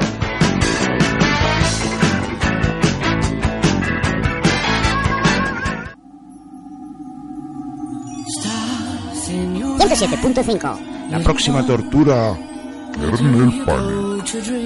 Bueno, vamos, ya tendríamos que haber cambiado de capítulo, porque el corte de horarias nosotros nos marca el paso de una de un episodio a otro, pero como el otro episodio la verdad es que tiene bastante menos que comentar y y vamos que no le llega a, los, a la altura de la suela de los zapatos a este, vamos a dejarnos cos- cosas en tintero que queríamos decir. Eh, sobre todo relativas a lo que sería eh, San Juli, pero si es posible, ¿cómo estaría implementado? Bueno, se ha ido aquí Javi, que, que es el otro informático de Kernel Panic, aparte, y la verdad es que entre mi coche y yo va a ser un poco complicado hablar de este tema tan informático, porque aquí Bobby Brown nos planteaba si la configuración podría ser eh, construida, podría ser tomada como un constructor de clase. O sea, esto hay que saber un poquito de programación de objetos. Eh, digamos que cuando creas una configuración, cada uno de los parámetros los van, cuando se crea un mundo específico para una determinada persona, se van añadiendo pequeños parámetros diferenciables y que hacen que la experiencia sea completamente diferente, incluso desde el punto de vista de, de sensibilidad, o sea, sabores, olores, eh, y eso me resulta un poco chocante en general. O sea, que alguien pida ese tipo de configuración. ¿Tú pedirías algún tipo de configuración que te cortara los sentidos? Pues no. En plan, no quiero odio el sabor a yo qué sé, a alcachofa. No quiero quiero poder comer alcachofas pero no sentir lo asquerosas que son. Es que es todo un poco raro, ¿no? Sí, lo del tabaco, por ejemplo, ¿para qué le quitas el sabor al tabaco y luego sigues fumando? Es que no, No, tiene no, sentido. no tiene sentido ninguno. Aunque bueno, mi madre odia el olor a tabaco y sigue fumando, no lo entiendo. Eh, hay gente muy rara en este mundo. en fin, gustos adquiridos. Bueno, Sí. pues eh, ¿hasta qué punto creéis, eh, crees tú, Mikochi y oyentes vuestros, que ya estamos en, en el, por lo menos en la fase inicial de planear montar un San Junipero? Yo espero que no se llegue a realizar nunca. ¿Por algo qué? así. ¿Te parece Mm, malo? A mí sí. ¿Por qué? ¿Qué es lo que quieres? Porque ¿qué es lo bello de vivir? A ver, ¿qué es lo bello de vivir? Pues saber que vas a morir, ¿no? Pero si vas a pensar que no vas a morir nunca, que no es que ¿para no qué me- vas a vivir? No Imagínate. no estás vivo tampoco. Claro, no estás vivo, pero... Pero tampoco estás también muerto. está- pero no estás muerto. A ver, yo creo que sería Sí. interesante seguir vivo para poder ver cómo evoluciona ciertas cosas en el... en- Pero en San Junipero no lo vas a ver. Ese es el problema y ese es el problema principal de San Junípero, que es que es muy cerrado. O sea, eh, yo estaría muy dispuesta a que mi eh, conciencia se subiera a una nube, pero a una nube general, donde estuviera eh, conectada con el resto de la red y supiera lo que está ocurriendo en el mundo real en esos momentos. Quiero ver cómo, cómo Elon Musk llega a Marte, cómo monta ahí un hotel. Quiero, quiero ver cómo, cómo nos cargamos el planeta y, mo- y morimos todos, todos, todos los humanos. Y quiero ver cómo los ilumi- Alien Illuminati vienen y luego nos vuelven a clonar y empezamos de cero con forma de monos. Todo eso lo quiero ver. Pero no lo quiero estar en San Junipero No lo de, Tucker, de Tucker a Packer y de Packer a Tucker. No llegarías a sentirlo. No, es que no quiero sentirlo, yo Ah, quiero observarlo, yo Ah, quiero vale. observar, yo soy un observador imparcial. Observador imparcial. No, Desde sería muy interesante, muy interesante. Sí, también, bueno. Hombre, sí. Como los, los estos, eh, la civilización que tenían estos en la nevera, en Ay. los de Tan Robos. Igual. Sí, Esto estaba bien. Muy interesante. Muy interesante. Eh, bueno, pues yo, ya sabéis, yo soy la loca de las tecnologías. Yo quiero hacerme un backup ya y lo único que me preocupa es que va a estar en manos de Amazon. Así que hoy hemos dicho Amazon. No, no lo digas muy alto, no lo digas muy alto. Un saludo para Amazon. Hola. Y los y vosotros. Eh, eso, pues eso. Eh, pues nada. Em, la verdad es que creo que me queda ya poco por- decir. No hemos hablado nada de la homosexualidad del capítulo, solamente daros un pequeño detalle. Eh, este capítulo, cuando lo planeaba Charlie Brooks, eh, lo planeaba con una relación heterosexual. Por menos eso ha dicho en entrevistas. Cuando, cuando tuvo la idea, no sé si ya tenía el guion pensado o no. Sí. Y en determinado momento decidió cambiar de idea y poner una relación lésbica. Yo para empezar no entiendo, o sea, sería una fase, imagino, muy, muy em, primitiva del guion, porque el guion está tan increíblemente adaptado a que ellos sean mujeres, todo, todas sus interacciones, todo su, no sé, que no es lo mismo, no, no podrían tener ese tipo de interacciones si fueran los un hombre y una mujer. No. Es raro que un hombre, eh, porque ellas también tienen una serie de responsabilidades encima, es raro que un hombre también tenga esas responsabilidades, que pudiera estar lo que es el, todo el final, todo el desenlace, no tendría mucho sentido si fuera sido muy un diferente. hombre. Sí, todo. No lo sé, yo no Diferente por lo menos. Sí. Pero vamos que... ¿Qué es lo que nos está contando? ¿Qué historia de amor nos está contando? Nos está contando una historia de amor a primera vista, quizá. Puede ser. Es que Eh, tampoco. También es un poco Lo deja en el aire. Lo deja, es un poco como que se, se complementan por Se tema de- comprenden. se complementan porque una tiene lo que le falta a la otra o una suple lo que la otra echa de menos o lo que la otra ha perdido o es que es muy es una relación un poco complicada. A mí no me parece del todo pura y del todo perfecta. En ese sentido. O sea, mm, es un amor mucha, un poco empujado por la, por la desesperación que tienen, que ambas soportan en su, en su existencia. Y que no conocen eh, entre ellas, ellas no lo conocen. Hmm. En Bueno, se lo, va- momento. lo van conociendo Lo van poco a cono- poco. Se van conociendo. Pero sí se complementan bien. Sí, la verdad es que sí, son una pareja estupenda. Y también cuando le, pre- le preguntaban a Charlie Brooker sobre el final feliz, que es que el- los finales felices parece que en Black Mirror no se dan. Pues, ¿cómo, le- ¿Cómo se te ocurre ponerle un final feliz? No, en realidad eh, es que eh, dijo que él mismo había cogido tanto cariño a estos dos personajes que no era capaz de hacerles daño. O sea, eh, esto pasa, ¿eh? hay autores que se encariñan con sus personajes y no, no les gustaría que les pasara nada malo. Y era el caso en este caso. Sí. Le, le tomó mucho cariño a las chicas. La verdad es que son encantadoras las dos. Sí. Y maravillosas. Y acaba muy bien. Y acaba muy bien, acaba y comeremos perdices en San Julio, pero para siempre. Pa' siempre. Pa' siempre. Eso sí, podemos cambiar de época histórica cuando, como queramos. Eh, estaría bien un San Julio, pero prehistórico. Prehistórico. Ahí, todos tocando los bongos. Bom, bom, bom. bueno, hasta aquí San Junípero, una maravilla, lo mejor de Black Mirror. Ahora vámonos a su antítesis actual. Y también vamos a aprovechar para hablar un poco de lo que ha sido la llamada degeneración de la serie. ¿Es posible que Black Mirror esté bajando el nivel o se esté quedando sin ideas? Eh, yo no estoy de acuerdo con ese planteamiento, pero bueno, ya eso va para el, debate del final. Antes Vale. de nada vamos a explicaros de qué va el siguiente capítulo, que se trata de uno llamado Striking Vipers, que es el como víboras víboras peleonas o víbo- víboras zumbándose sería la, La la traducción sí. Y que Striking Vipers es un videojuego eh, barra plagio barra homenaje a Street Fighter y a Tekken. Sí. es un juego de peleas. Es muy curioso así el que. Bueno, eh, igual que la música en San, ha en. San Junio, pero es maravillosa, la música de este capítulo a mí me de- parecía bastante flojilla. Así que, para empezar y introduciroslo, no he elegido una canción de este capítulo. sí, he buscado, he puesto Street Fighter en, en YouTube y a ver qué salía. ¿Y me, ha salido? me ha salido un artista llamado Adam Jensen, que ha hecho un tema llamado Street Fighter, que yo creo que está bien para entrar en calor y cambiar un poco el ambiente. Adam Jensen, Street Fighter.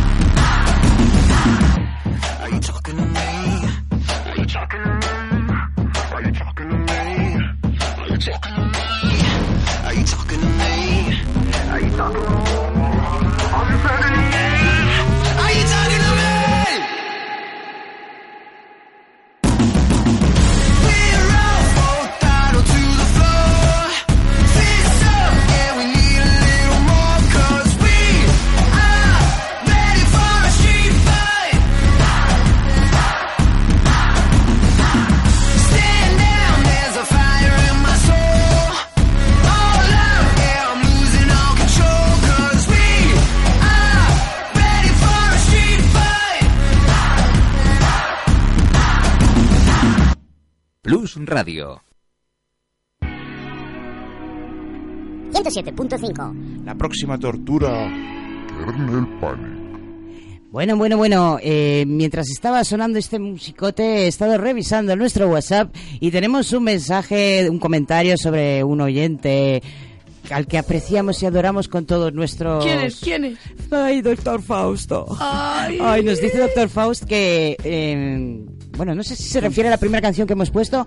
eh, la escucha cada mañana aposta y que el capítulo del Black Mirror tiene tantas cosas positivas, una mirada positiva hacia el futuro, un amor por el arte de las épocas pasadas y sobre todo una mirada supernatural y certera sobre personajes LGTB. Y el final es, eh, junto con Six Feet Under, Buffy y Lost, uno de los mejores eh, episodios de teleseries que haya visto. Dice que le llena de alegría. Luego nos dice que la rubia era Yorkie. Gracias, gracias, gracias. Estamos muy mal, necesitamos medio cerebro urgentemente. Sí. Eh, y bueno, y dice también al final que San Junípero fue catalogada como el cielo para los ateos, una visión positiva sobre el futuro. Fíjate, tú no tienes esa visión positiva, ¿no? no, eh, No, pero no. porque tú eres un poquito tecnoparanoica. Sí. Mucho. Además. Yo soy tecno, tecno lover y tú eres tecno mm, miedo. Sí, mi miedo a la tecnología. Pues no pasa nada. No. Vas a estar muerta, en- convertida en polvo y, tal, eh, ¿qué más te da? Mejor tecnología, ¿no? Bueno, te pueden usar para entrenar inteligencias artificiales mediante machine learning, mola. ya, mola, mola. Es como darle clase a los niños, pero más tontitas todavía. Bueno, vamos a pasar ya a Bike, stri- a las, a las um, zorronas zumbándose. Sí. Un episodio muy curioso, A ver, que no te digo muy bien. Ah, que. ¿Me oyes? Sí, ahora sí. que es un episodio muy curioso, digo. Sí que es curioso, sí. A ver, en parte... ¿Se puede spoilear? Sí, ves que o vamos a spoilear todo, porque ¿sí? tampoco tiene mucha cosa, la Ah, verdad. Eh, además es que es un, es un episodio, como ya he dicho, a mí me lo parece por lo menos antítesis de San Junípero. Primero porque volvemos a tener una relación eh, homosexual, pero en este caso entre dos hombres. Pero no es eh, una relación como la de estas dos chicas que se conocen y se enamoran. O sea, cuando dije que San Junípero, San Junípero va de un amor a primera vista, un poco, eh, así como, como espontáneo. Aquí Sí. lo que tenemos es una amistad de años que se transforma en otra cosa. Y esto eh, lo corroboro. O sea, yo tengo, he tenido amigos que han pasado por esa fase. Eh, hay momentos en los que la amistad, la muy buena amistad entre dos chicos puede acabar cruzando la barrera y pasando a ser una relación amorosa que luego puede volverse a separar y volver a los dos a la heterosexualidad sin ningún problema, ¿sabes? Pero sí, Sí. que se da mucho, sobre todo en amistades muy, muy profundas. Y aquí tenemos a dos chicos que tienen ese tipo de amistad. Bueno, dos chicos, dos pedazos negrotes, que como están, Muy guapetones. Madre mía. Sí. Pero oye, Oye, que es que hay una variable ahí hay una variable que no que es física. que no, que No, el sexo no es entre A ver, espérate, que no hemos los- llegado ahí. Vamos a ver. Venga, a ver. Vamos a ver un, poco, un poco en contexto. Eso, Eh, Primero, tenemos a dos chicos que son Dos amigos chicos. desde su joven infancia. Sí. Pero uno de ellos no va solo. Uno de ellos tiene una novia que luego más tarde se transforma en esposa. Sí, pero el otro también tiene novia. El otro tiene muchas novias. Eh, digamos que eh, es una son es un trío, un trío en discordia, porque Sí. eh, la chica además se lleva muy bien con los dos y Mm. tal, se ríen mucho, se divierten mucho juntos. El otro no, no mete a sus novias en el conjunto, no es, forman parte de ese grupito. Pero bueno, esto cuando son jóvenes. Luego al parecer pasa un tiempo, se ve que se han separado, cada uno se ha ido por su lado. Eh, uno ha formado una familia con eh, niños eh, y con intención de conseguir más niños. Ay, por favor, si ya tenéis uno, ¿para qué quieren más?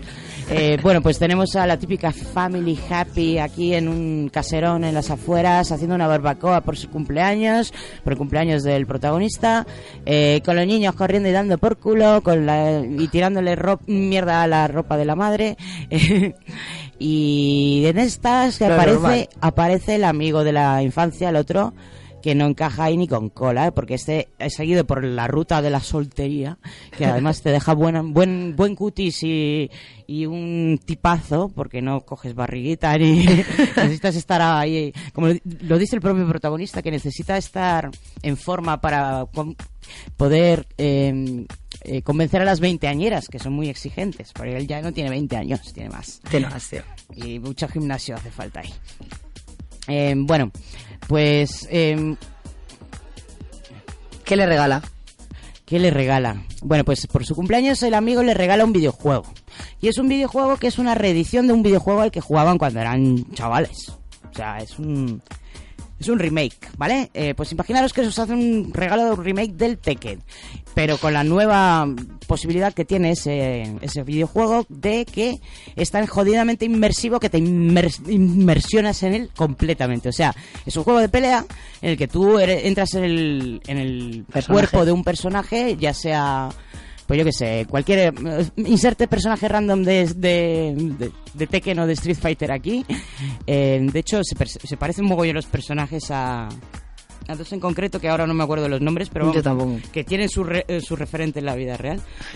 Eh, y bueno, y cada uno siempre toma el... Bueno, estos dos chicos, pues eh, cuando jugaban de jóvenes, pues cada uno tenía su, su luchador favorito.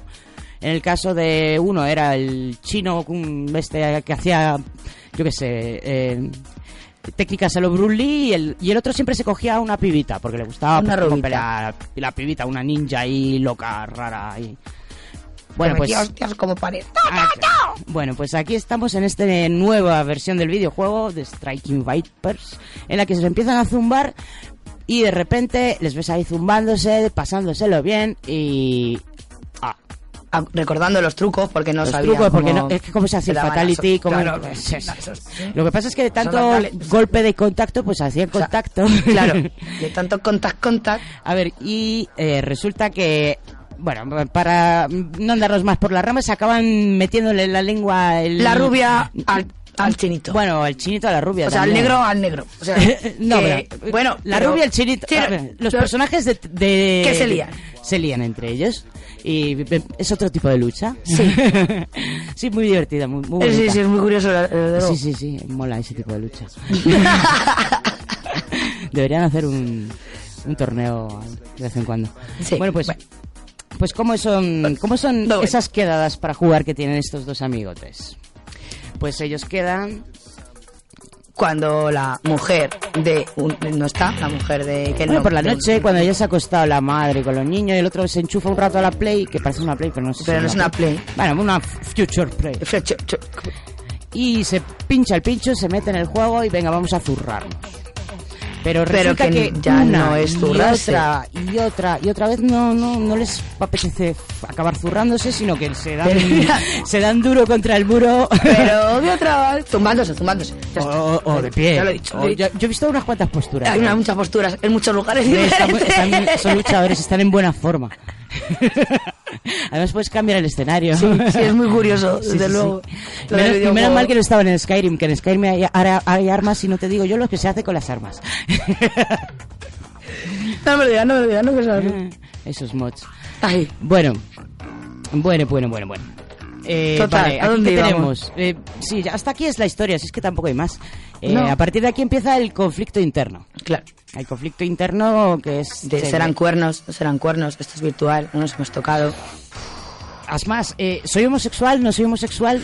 Porque ya no me gusta mi mujer. Uh. Mi mujer no me pone, pero la rubia es así. Uy, ¿por qué? Todo era unas muchas incógnitas para ese pequeño hombre. Y para el otro más. El otro eh, tenía el problema de que estaba más a gusto con su cuerpo virtual de mujer que con el suyo propio de hombre. Imagínate. tú, Y eso le follaba con veinteañeras. Ese, ese. Que por cierto son muy moñas las veinteañeras y están todo el rato mirándose el mirando el Instagram mientras lo usan para onanismo personal. así que- sí, sí. Ya que no, no te, no- ya que no te, se te levanta, me acabo Ya yo. acabo yo. sí. ¿No te importa? No, hombre, no. Ver. ¿Qué, qué es esta chica que, que para allá? en la cara de ese hombre.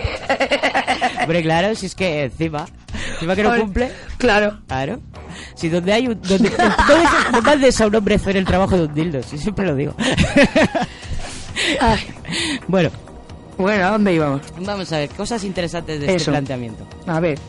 Eh, bueno, pues lo que he dicho, te hace preguntarte eh, cosas que tienen que ver con, ya no tanto con la sexualidad, sino con la propia identidad sexual de uno. Hmm. y te hace plantearte muchas preguntas en general sobre lo fácil que es que nosotros cambiam- cambiemos de sexo y nos sintamos identificados con nuestros avatares, aunque sean del sexo contrario. Porque ¿quién, amigos y amigas, no se ha pillado un personaje del sexo contrario en algún videojuego? Yo, de hecho, eh, creo que es de 100 personajes que pueda haber creado, dos son chicas, el resto son totíos. O sea, yo juego con personajes masculinos. ¿Y eso por qué crees que es? No lo sé. Mm. Quizá porque me guste desnudarlos y cambiarles la ropa. Además, suelo llamarles con nombres estilo Jason Mink, así que si te encuentras algún Jason Mink por ahí, es obvio.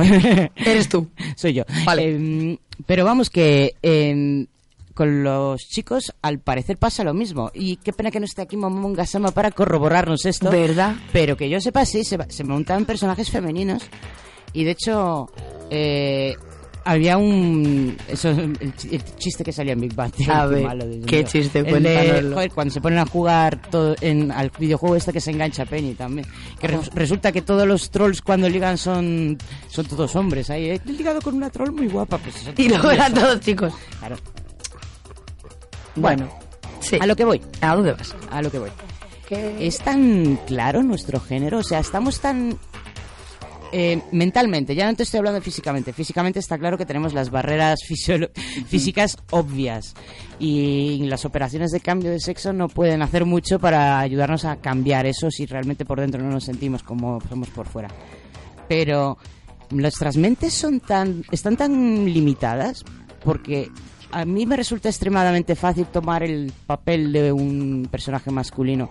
A los chicos les gusta les gusta y no les importa y no tienen ningún problema en tomar el de uno femenino. ¿Crees que en un futuro en el que no tengamos cuerpos como en Como en Junípero. no como en San San Junípero. Junípero, O sea, es, Junípero. es hacia lo que vamos, o sea, el, a una inmortalidad, pongo comillas en la inmortalidad, pero dentro de la nube, en la que no tendremos cuerpos, tendremos avatares y podremos escoger su forma, tamaño, color.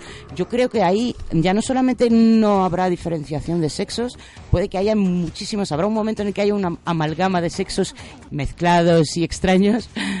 Eh, sí, estoy pensando yo en la regla 34 de nuevo. Alex, basta. ¡No! No, bueno, digamos que vamos hacia el hermafroditismo. Sí, pero virtual. Que Sí. es donde voy yo siempre. Sí, Mm, virtual. por no es supuesto. lo mismo lo Pero virtual. es que llegará un momento, Eva, en el que lo virtual que va a lo ser lo predominante. Uy, pues qué rollo. Pues sí. Lo Porque si siento, ya no pero- nos tocamos, Pero si a ti no tú estarás muerta para entonces. ¡Hala! Ya me ha matado. No, es que cuando pase esto ya no tendremos cuerpo físico. Y con un poco de suerte Porque seremos podremos, muy quedar- viejitas. podremos estar en la nube. Muy súper viejitas. Claro. 133 años, por ahí. Es que... eh, Ya hemos vivido mucho. Imagínate, imagínate lo que es vivir en un cuerpo físico así, con esa edad. O sea, yo, yo ya, con la que tengo, ya tengo achaques. ya, bueno. Es no que el río, cuerpo físico tiene su gracia, pero si se puede emular completamente todas esas sensaciones, ¿para qué tener las, mm, las inconveniencias de un cuerpo físico? ¿No seríamos mejor, mejor, mm, no viviremos mejor como cabezas en un frasco, como en Futurama? Ay, es que no me lo imagino.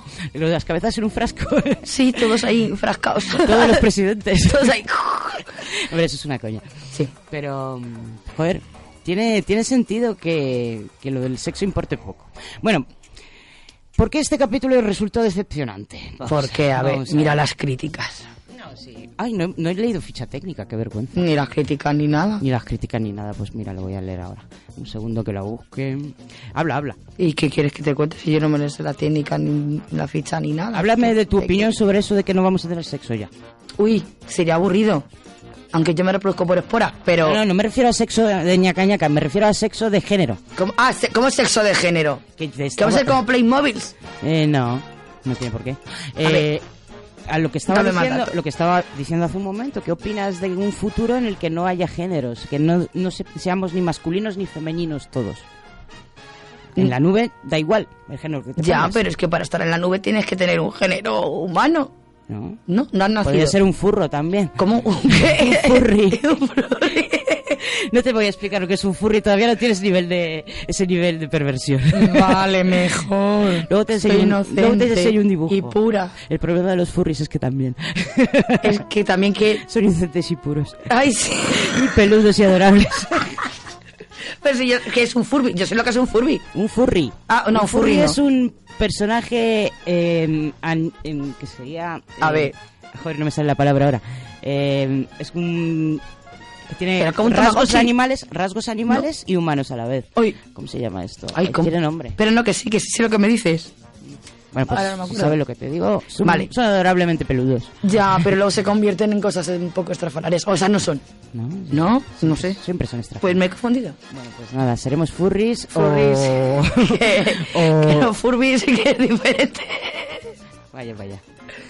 Ay, Dios mío. Ay. Bueno, vamos a meternos en Film Affinity a ver qué dicen Venga. los Striking Vipers. Que es el primer capítulo de la tercera temporada, esta última, digo, de la quinta temporada, que tiene tres capítulos, eh, de, de Black Mirror.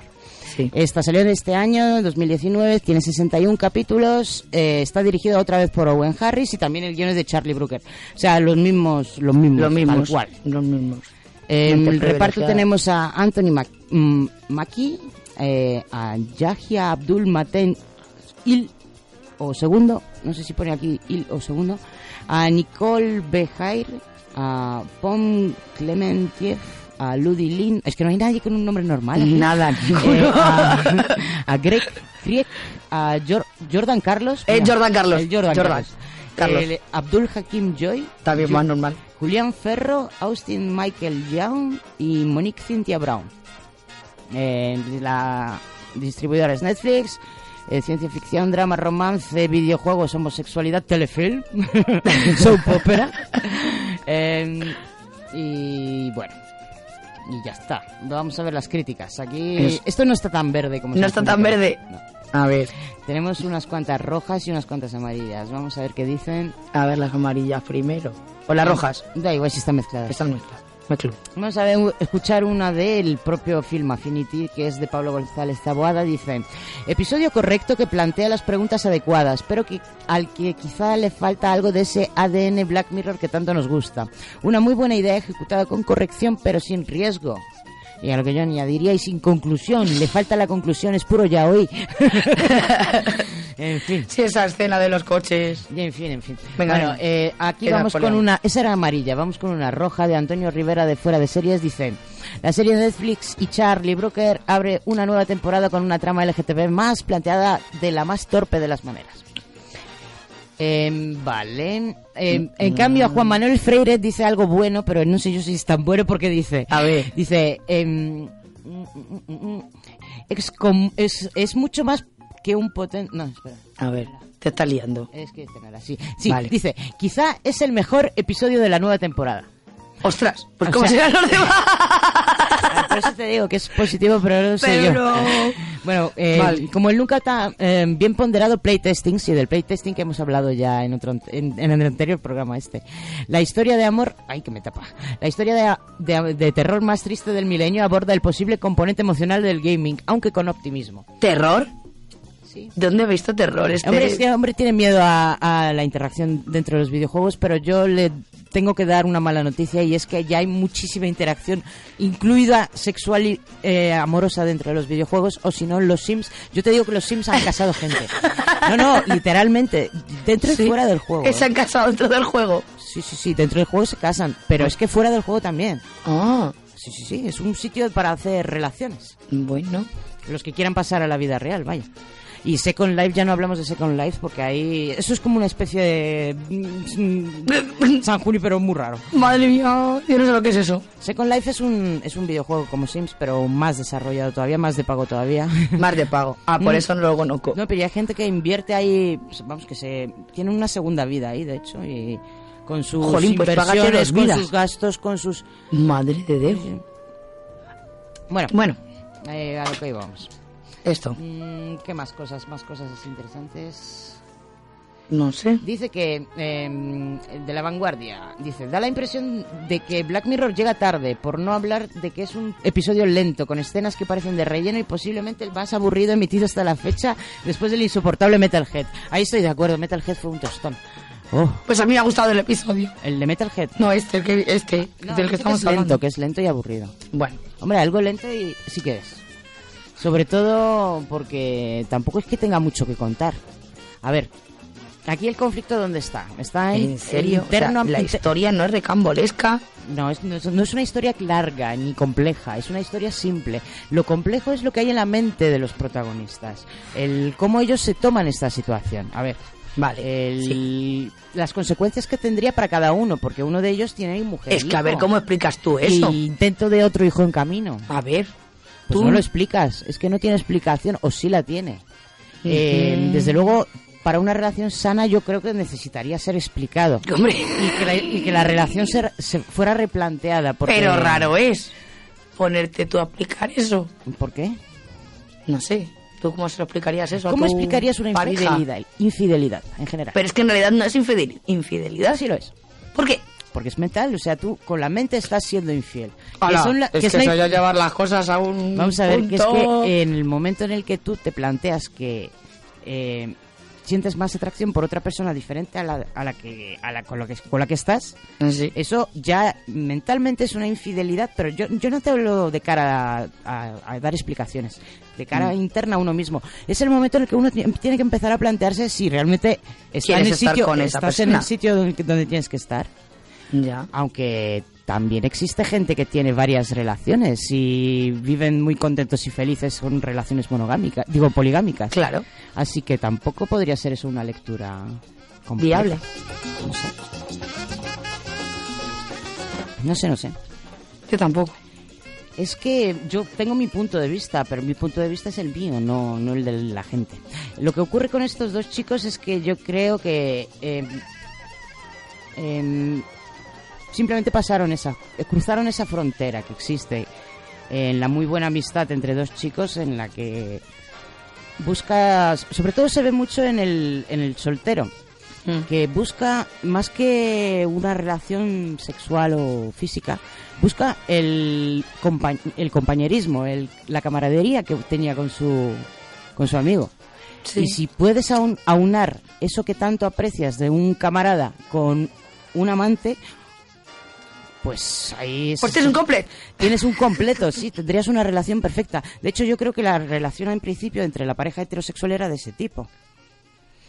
Porque se la ve, Sí. pues eso, muy compenetrados a la chica y a, y a- vamos, a los esposos. A los esposos. O sea, le- al principio se les ven, pero que muy com- compenetrados, ahí como pasándoselo bien juntos. O sea, yo cuando, cuando aparece la primera escena, eh, que están ahí fumando porros en el sofá y jugando videojuegos, digo, ya vendrá la típica mujer aquí a echar la peta. Pero no, que va, eh, se sienta, coge el mando y se coge el peta y se une. Y Sí, eso sí. me parece, pues eso, una relación chula de colegas. Y, la- y en realidad Muy- la, muy la resolución al problema, porque al final, claro, se, se lía. Ahí está el problema del el capítulo en general, la resolución del capítulo. Pues a mí me parece que era un- una buena solución. Hombre, es que Estaban los tres contentos, ¿no? No lo sé. Yo ¿Tú creo crees que que sí. estaban contentos durante todo el año? Hombre, no sé. Es una forma de, Yo te digo que si, de que los tres... si hay realmente una- un interés amoroso, aparte del físico, entre ellos, eh, todos estarían descontentos.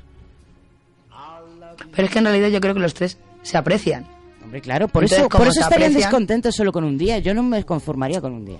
Ya, pero ese es el consenso que han llegado porque, claro, ella también decide que va... ¿Ella qué le pasa a ella? Que ella se aburre también un poquito Claro en la que se aburre. y Entonces, quiere pues, pues eso, se dan un romance, libre un romance de barra de una noche al año. una noche al año. ¿Que No puede sé. ser poco? Bueno, esa es lo que... No sé, me parece muy no sé, No sé, es que en realidad es un poco todo muy recomolesco.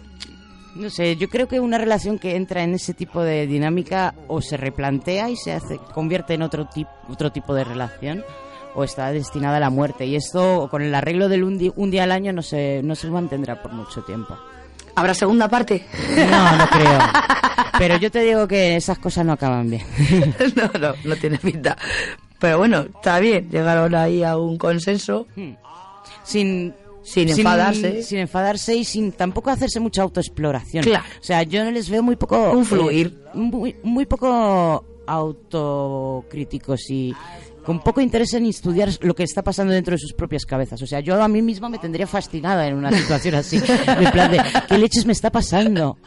Eh, lo- los otros como que me intentan como que como que no va conmigo. Yo aquí no ha pasado nada. Yo No sé, me parecía muy raro. me caí encima de ella. Y ahora, y ahora ¿cómo me caí se yo la metí. a mi mujer lo que me está pasando?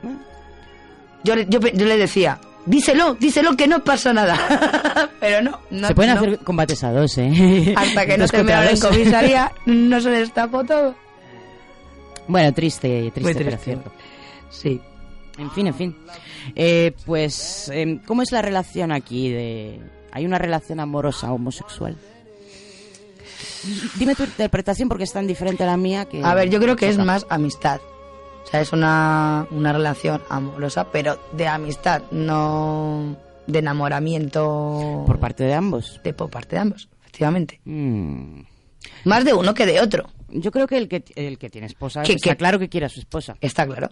Y yo creo que el otro también tiene un poquito de que se ve. Él se siente mujer y no puede ser. Mm, Y el no- avatar no, le estoy de da. acuerdo en ese sentido. Y pues yo es que lo veo así. Yo no le veo que se sienta mujer. Ya te digo sí. que creo que, es, No sé. que simplemente cuando nos metemos en el universo virtual Más que él se perdemos siente esa- mujer, quisiera sentir como una mujer. Vamos a ver. Vamos. A lo que me, a lo que me quiero referir con esto es... El sexo, digo. Sí, el sexo. Sí, tampoco está maravilloso ser mujer en el sexo, tía. O sea, Bueno, sinceros. depende, depende, a ver. yo preferiría ser hombre, sinceramente, es más fácil. Ay, claro, Es más ese, ese- fácil. ese es el problema, que es que... son- Las mujeres son muy, muy complicadas. Que vale. Bueno, pues eh, a lo que me refiero es que cuando eh, entran en ese mundo virtual, como que cada uno se desembaraza de su, de su género. O sea, lo dejan fuera. ¿Qué más da el género que tengas ahí dentro? Sí, pero no. Porque uno, uno eh, podía decir, pues yo quiero ser chica también. Y podían ser dos chicas, Podrían haberlo sido. pero no querían. No, eso no lo sabes, eso en el guion no lo explican. No lo explican. Eso- No lo único que dice es que esos son los personajes con los que jugaban cuando eran más, más jóvenes y ya está. Pues eso. Mm. No sé. Si yo tuviera que meterme en mi propia versión de Mortal Kombat tendría que ser Baraka, pero ¿a quién me tiraría? sea, Baraka con... Es que no me acuerdo de los personajes. Uh, pues son horrendos sé que es todos. mal- que es feísimo. Todos son feísimos. ¿Con quién podría liarse Baraka? A ver, piensa. Mm, Para que lo busco. con Raiden. y me mete el palo ese enorme. ¡Ah! ¿Ves? Eso no es amor. Eso es un amor. Un amor BDSM. Ay, Dios mío, cuánta tontería tenemos tú y yo. Sí, sábado por la tarde. Nos hemos saltado la escaleta Todo directamente. directamente a la torera. A ver. Bueno, ¿por más o dónde menos, íbamos? yo creo que lo hemos hecho todo. ¿Sí? ¿Mm? Uy, pues nos ha sobrado tiempo. No, eh, no- más o menos hemos cubierto todo el- y hemos estado comentando. Yo añadiría, a ver, ¿qué características particulares tiene la, la realidad virtual de Striking Vipers? Es esta como San Juni, pero abierta y... Hombre, es muy abierta. Porque No, es, no es completamente estática. ¿Cómo que es No estática? tiene, A ver, no tiene, o sea, lo de la realidad virtual y los mundos abiertos significa Ah, en un videojuego que tú puedas ir a cualquier parte. hombre, Aquí tenía tenemos- muchos espacios donde ir. No, tenías pantallas, pero Pantallas. no, no, eran pantallas cerradas, yo creo. Hombre, en en el, como no me sale, San Junípero, San Tampoco- San es- Junípero está hecho para que se pueda interac- interactuar dentro de ese sitio. Eh, Claro, pero tampoco cambio, es un espacio muy grande. Striking Vipers está hecho para pelear, o sea, es un espacio de pelea con unas determinadas características Sí, y ya está. juego no hay más, no hay más. Y en ese sentido, por ejemplo, lo que es la aplicación es muchísimo más simple de Striking Vipers. Sí. Mm, pero sobre- tenían poderes, podían hacer cosas. Sí. El, el Jan Junípero no, No, eso no puede, cierto. Bueno, no mola tanto. Bueno, pues eso es efe- añadirle efectillos luego. en fin. Lo que pasa es que eh, me hace preguntarme todo este asunto de eh, cómo está programado Striking Vipers, porque, eh, a ver, meter esas variables de sexo, Hombre, esas, es que esa- ya- esas- es que esos era- métodos, esos, esos comportamientos, eh, eh, necesita un montón de código para ser Y implementado. una Eso- imaginación tremenda. no, imaginación ninguna, porque eso Ninguna. está todo el mundo, todo el mundo tiene sexo y no puede Madre podemos mía, ponernos es aquí. que, eh, la- es que había hasta orgías. O sea, vamos a ver. Hombre, La gente en dos contra dos ahí en el Tekken, No, poco no, más. no, no, que no, que no.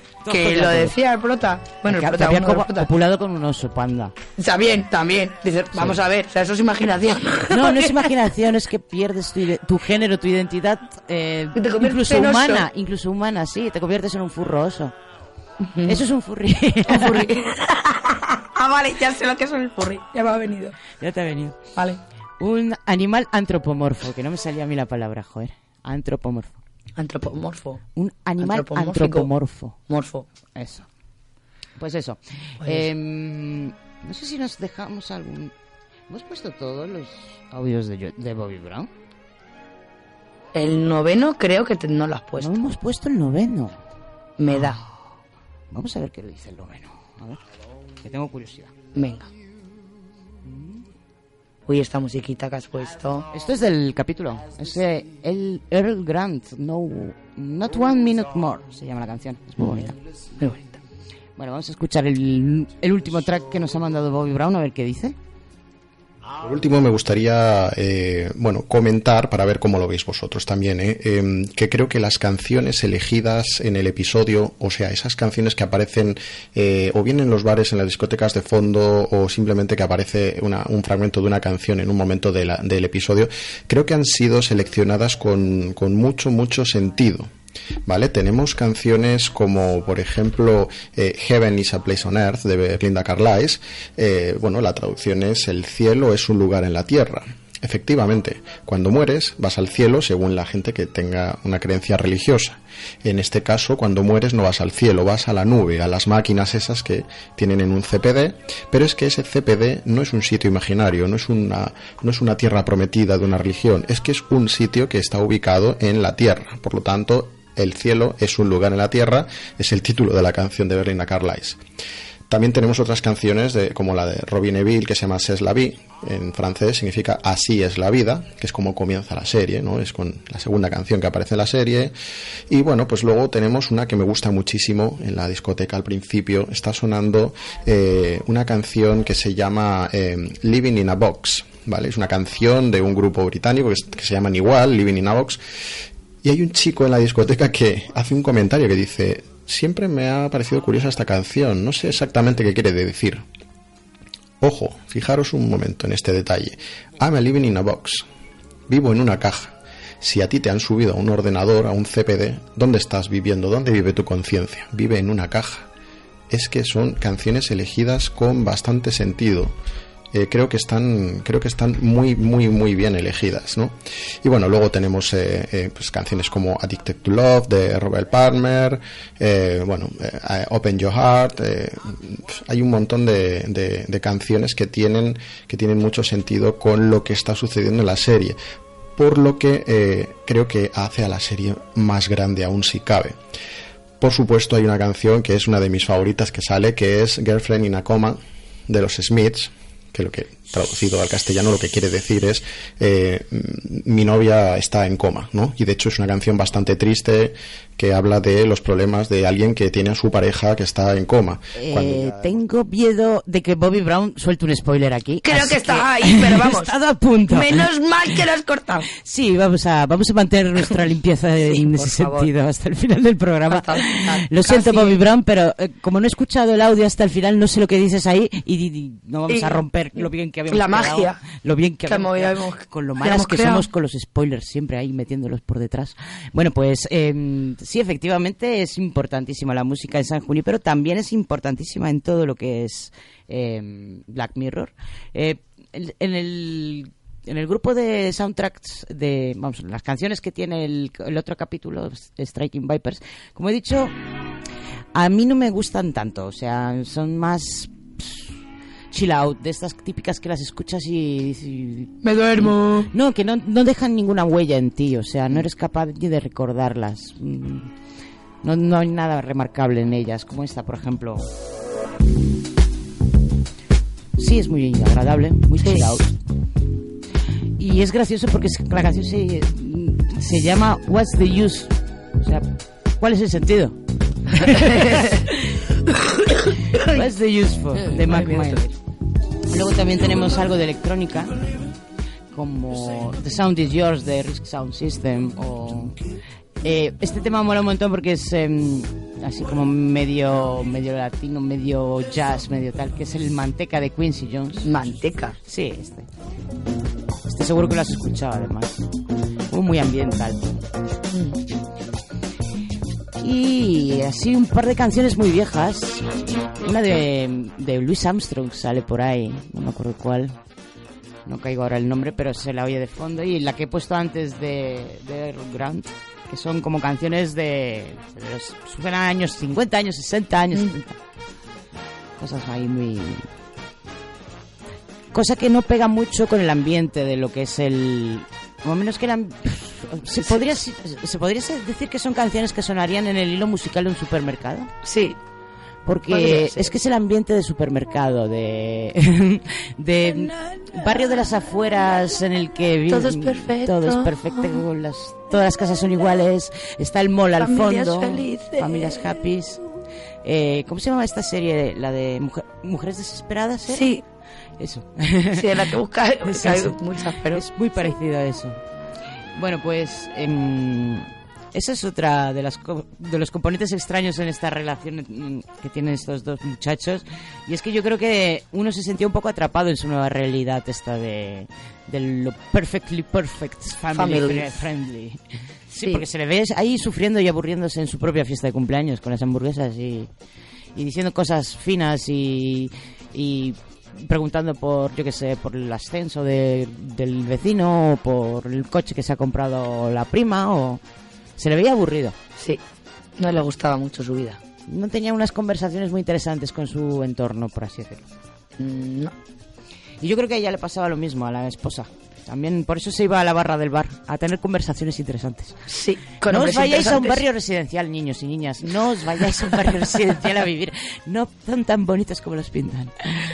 Ay, aparte que luego aca- acabas volviéndote zumbao y matando a todo el mundo. ¡Hala!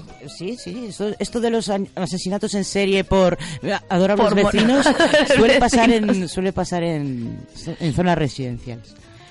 Bueno, pues con esto más o menos yo creo que hemos cubierto todo entre estos dos capítulos. Yo creo que tienen bastante en común.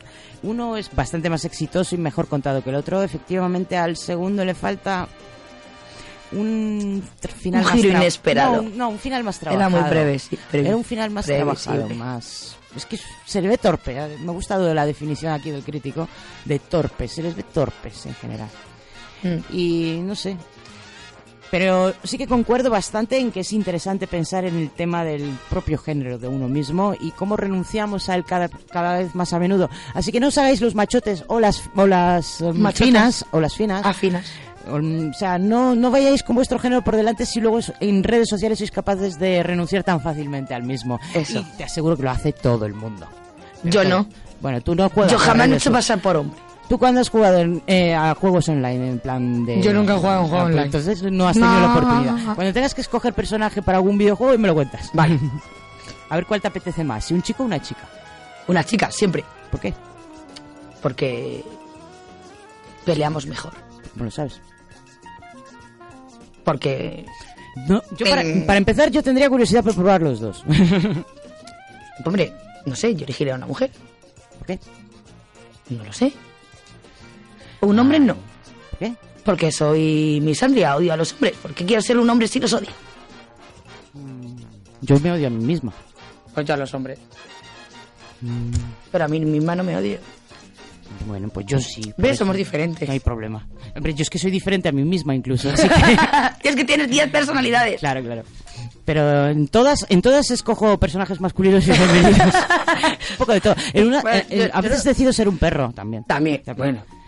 Eh, bueno, Bueno, pues nada, que lo del, yendo- género, yendo- lo del género que no es tan, no es tan escrito en piedra como os pensáis.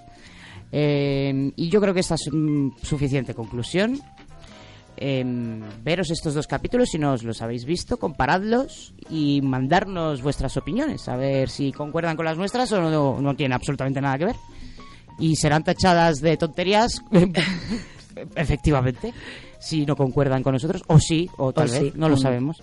Es que no, estamos, no nos ponemos de acuerdo entre nosotros, No, Mm, ni con nosotros mismos. ni con nosotros mismos. Esto está empezando a ser Ni con nuestro confuso. espíritu. Sí. Eh, Sí, esto es muy confuso. Esto es Bueno, confuso. esto es estúpido.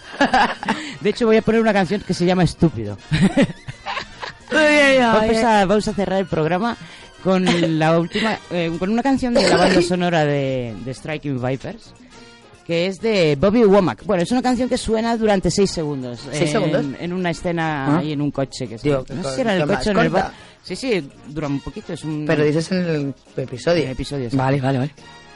Y pero de lo que es todo lo todo lo que tiene de canciones el capítulo, así de la lista es la que más me ha gustado, principalmente por la letra, la letra está muy chula y habla también de la religión, ya que estábamos con religión y con comparar San Junípero.